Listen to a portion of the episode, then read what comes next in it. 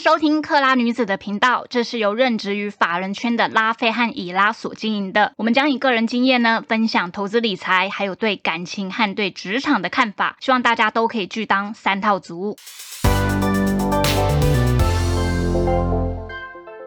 大家好，我们是克拉女子，我是拉菲。那今天以拉不在，所以呢，我今天邀请的就是在十四集出现的，出现的什么？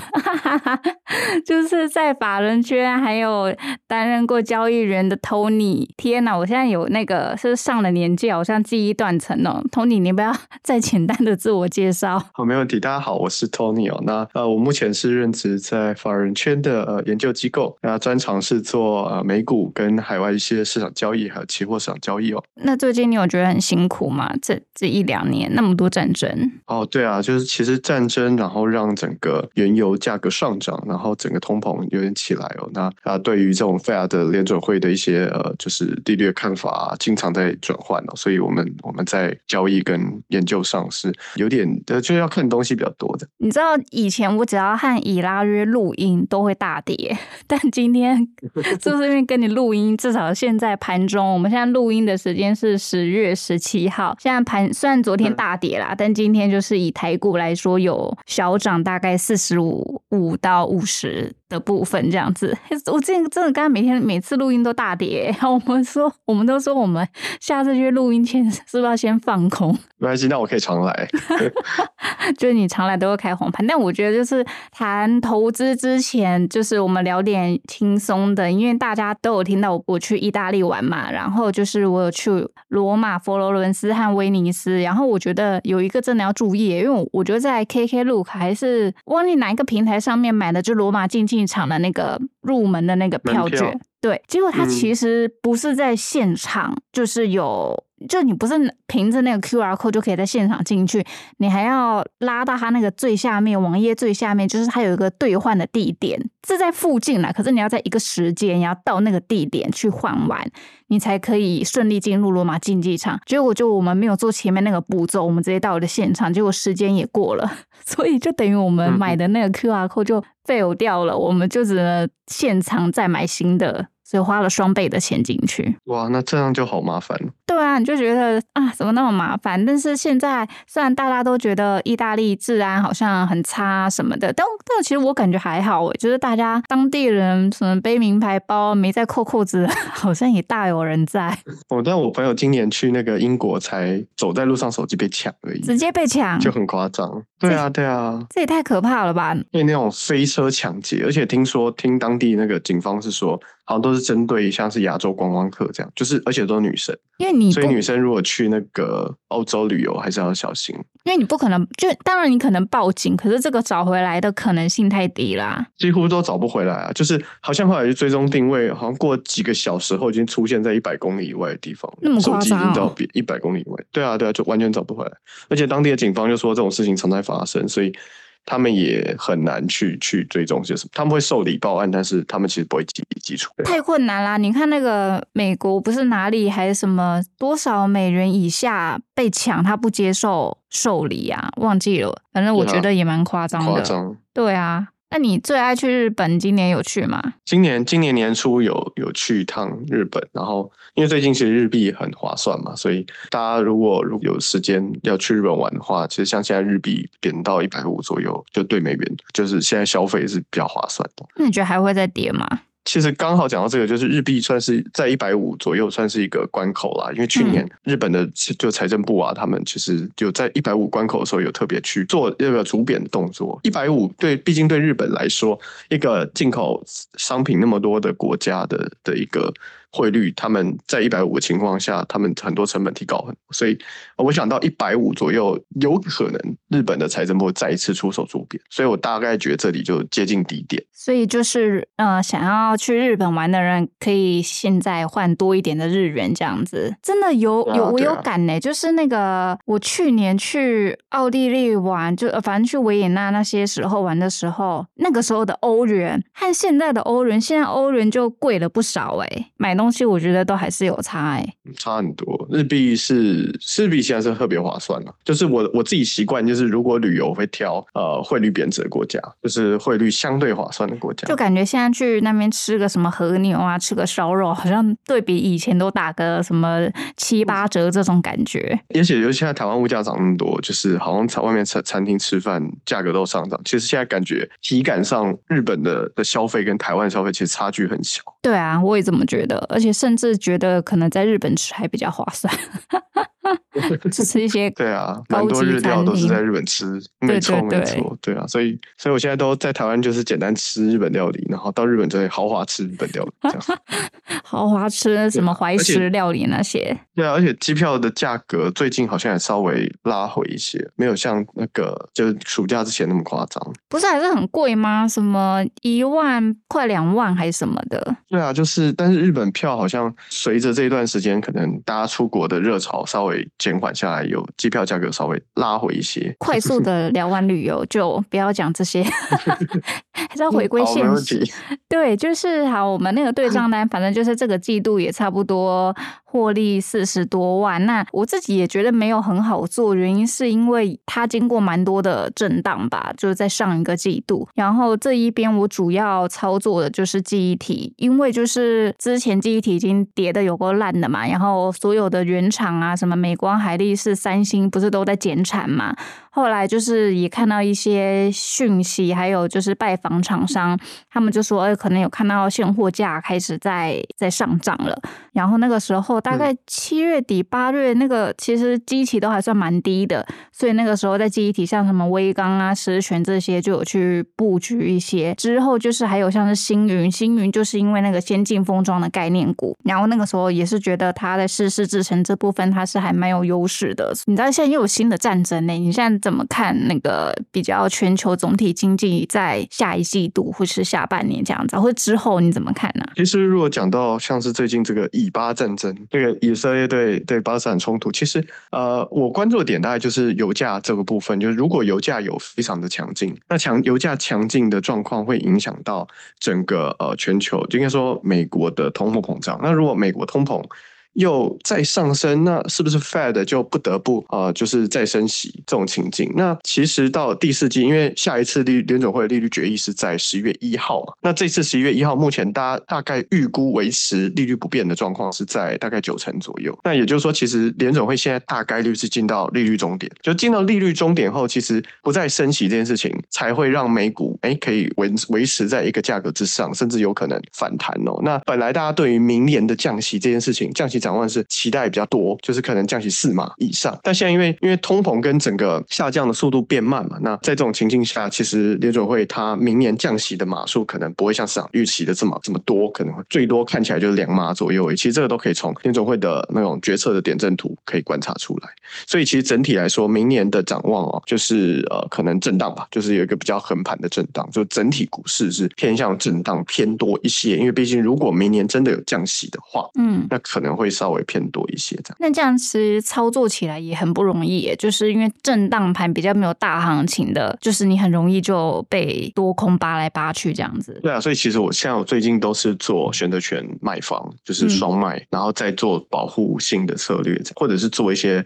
买一些就是我觉得明年展望会不错的公司，然后在上面修口这样。就像美股，我可能假设我觉得 Tesla 不错，那我就买一些 Tesla，然后上面再去卖一些买权这样。所以，那你会建议投资人要怎么操作啊？就是在接下来的这种比较不好操作的局势下，其实我觉得，呃，AI 的的整个题材哦，可能会延续蛮长的时间，但是就现阶段来说，AI 已经进到一个呃相对停滞的阶段嘛，就是我们看到前面呃伟创、广达、技嘉这些公司，呃，在五月、六月那一波涨幅上去之后，其实最近都有点冷却下来。那但是 AI 终究还是一个我觉得长线发展蛮有机会的题材。其其实从那个 ChatGPT 发布之后，其实今年美股涨的也都是几乎都涨科技股，科技股特别强，尤其像 NVIDIA 这样的公司。但虽然 NVIDIA 最近也拉回了，呃，但是接下来十一月还会美国还出财报嘛？美国财报季是一四七十，所以十月后啊，尤其像最近差不多就是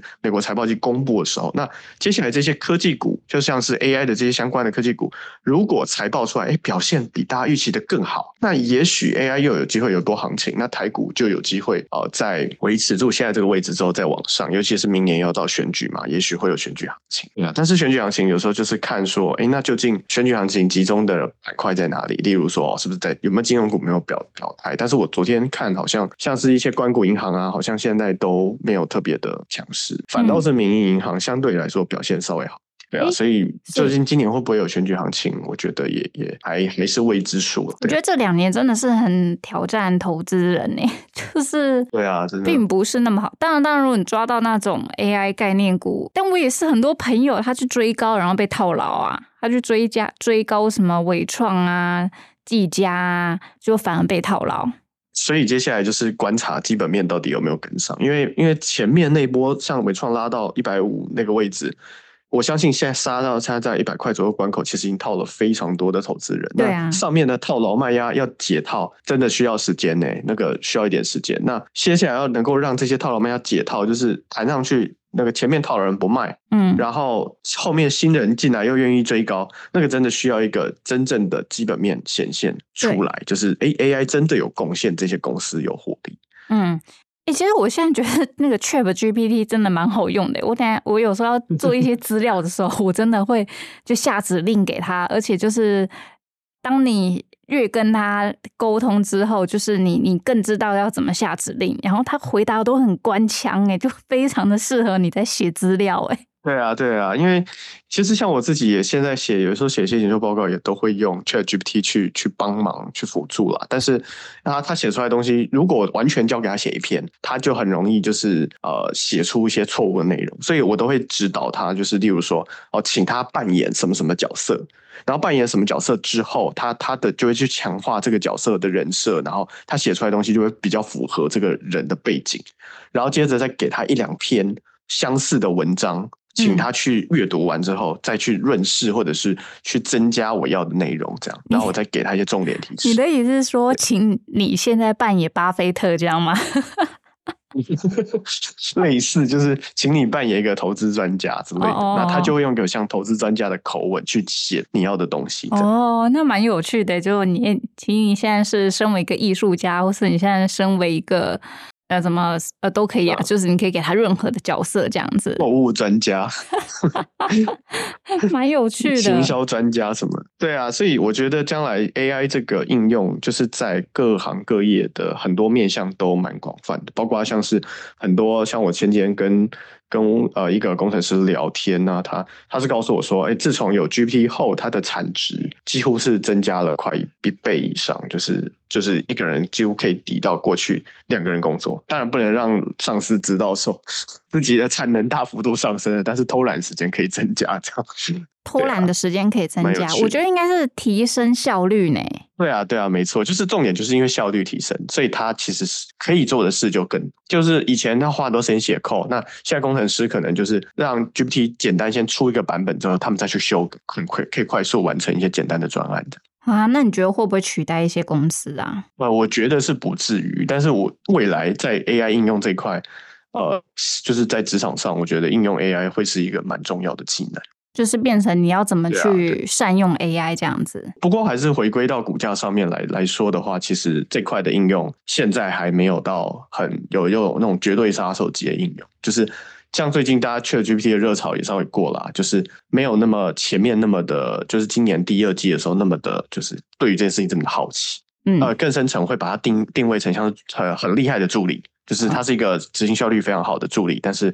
它呃还有待加强这样子。哦，对啊，就是我觉得它要等整个应用面再扩大，可能应该也要个再两三年呢，我自己这么觉得啦。没错，没错。好，那现在如果回到台股，就是我自己比较看好接下来，因为之前不是。就有说什么那个 iPhone 过热吗什么的，然后就说是什么台积电制成的问题。但其实我觉得，因为现在东西都运算太快了，所有的科技产品，然后所以我会觉得那个散热。反而是是可以关注的，像是双红、旗红和剑准这一种，就是你那种 AI 啊 server 要成长的时候，都会带动那种散热解决方案，它必须要扩大三 DVC 和那种水冷板嘛，然后你自驾车其实也都会升级到。艺人这种，所以我觉得散热这部分还是是可以关注的。散热应该蛮有机会的。在 Chat GPT 推出以来后，就是我们有看到那个 AI server，它需求还是是有上升的啦，而且它配备什么 A 百 H 一百啊这一些训练用的 AI 伺服器，就是以研调机构都会说，今明年都还会成长，可能五十六趴到两百趴。那我觉得这些其实都会带动那一些厂商的它的营营运这样子。然后另一个我看好，就像我前面提到那个。星云呐，就我自己还是蛮看好它的，因为它也有再生晶圆呀，又自制设备这样子。在那个，嗯，我觉得自己去 Google 也可以知道它到底是做什么。那我自己看好是因为我觉得先进封装它就是一个趋势，因为你制成越走越前，然后你那么多东西都需要那么多的高速运算，你本来先进封装这一块，我我觉得它就是个趋势啦。所以星云就走在这样的一个趋势上面。那我觉得它明年的营运应该也会比较好，这样子。然后我接下来有有讲一个全新啦，就是生化加上游的那个累金厂。那其实这一个我是那种马路消息，就我那时候买的时候是就是。同同产业的推荐我这样子，然后他是说他的营运是蛮好的，然后因为全新光电的部分，就是他们现在露西和美系的客户今年的营收都会就比去年还成长，然后也因为那个 AI 不是会带动那个数据中心的频宽升级需求嘛，然后全新是做那种美系光通讯厂资料中心的高阶那种八百 G 接收端的那种产品，对，所以我觉得他也会跟着哦，我觉得整个 AI。趋势其实带动蛮多的。你说 AI 起来，然后运算提升，那那散热也需要啊，因为其实就是一个过去云端运算的强化。所以我我会觉得就是哎，这一些你们也是可以关注。但之前我一直提的车用，我我这次没提，并不是说我不看好，就我其实还是觉得汽车电子化它依然是整个。很大的趋势，因为你说像那个 driver IC 是联咏还是忘记哪一家？嗯，联咏哦，联咏还有像奇邦，就是他们一个是做 driver IC 的 IC 设计厂嘛，一个就是 driver IC 的那个封封装测试。那他们就是说，就算整体的量没有提升，可是因为解析度的提升，它使用的那个晶片还是会增加，嗯，增加。所以我觉得它还是在一个趋势上。所以不，我觉得汽车电子的话，我觉得应该是这几年应该都会是都还。还是会成长的，只只是真的要去好好的找那种车用比重要比较高的这种。其实车用终究也是趋势了。对啊，但是他现在没有话题，就就就荡下来。现在就不管怎么样，还是 AI，而且那个黄仁勋又来台湾了。对啊，NVIDIA 财报也是表现的这几期都还不错，就看第三季。对啊，但它真的是比较纯 AI 股啦，就是你说其他有些公司说自己是 AI 股，我也是打很多问号。就那那 AI 的产品什么零组件都会用啊，那每家公司都嘛说我们我们也是 AI 概念股啊。对啊，没错，就是嗯，AI 的的应用其实当然受惠最多的应是 NVIDIA 嘛，因为毕竟它卖一个晶片那么多钱，但是在台湾代工只能赚那么一些，所以。我想他也是最直接受惠的。所以，如果我们总结的话，就是说，其实接下来的下一季，其实都还是会比较震荡，然后就是要观察基本面有没有跟上现在的股价。像我们刚刚提到记忆体，不是像今天也涨很多，那它是不是已经反映完了第四季的合约价格上涨了？就是这段时间，就是机体表现就相对强嘛，那。大家都在讲说哦，报价上涨这件事情，但是问题是股价也跟着上来了。那现在股价是不是已经完全反映了报价上这件事情？我觉得是差不多是这样。对，就是如果你真的想要去看记忆体，可能你得等它整理收敛以后再去布局吧。微微刚董事长陈立白就说，接下来记忆体要走两年的多头。我们可以，他已经比较乐观了。他一直都是很乐观的，对啊。所以好，我刚刚回到总结，就是比较震荡盘，那大家就是要敢观察公司给出来的财报，还有营收有没有跟上基本面。那如果都有跟上的话，那像我们刚刚提到的那个什么，若以台股来说，像我就说比较看好先进封装、散热，还有一些光通讯这样子。那其实还是可以去找比较基期低，或者是你有看到它营运有。从月减到月增，然后年减到年增这种，而且明年大家基期低，今年基期很低，明年大家几乎都回到成长的轨道，所以我觉得就是大家还是可以去找一下现在可能本益比偏低的这种股票，那种本益比偏低，然后营收有其实逐季逐月在递增这样的公司。对啊，所以你总经有结尾吗？总经就是。其实就是因为十一月有联准会利率决议，那利率决议完，大概率呃，今年十一月讲完，那十二月其实还有一次，但是传统十二月联准会比较不会去做太多的太大太大的动作，所以其实有很很大的可能，现在这个利率就已经是利率终点，尤其是接下来呃明年，然后还要观察另外一个点是那个长债利率，就是美国的十年期公债跟三十年期公债，因为其实大家知道现在美国的公债的利率就已经大概接近五五 percent。那这其实也是一个蛮重要的议题啦。不过，呃，就接下来是要关注说，哦，那在偿债利率这么高的情境下，那会不会有一些资金从股市转移到偿债这种标的上面去？那这是一个可以观察的点。好哦，那就希望收听我们这一集的有一些斩获，也希望大家操作顺利哦。好，谢谢大家，我是 Tony。对，呃，对对对，要谢谢托尼，就是无私来分享他自己的看法，不然平常请他很贵的。对，没事没事。好哦，好哦，大家拜拜，拜拜。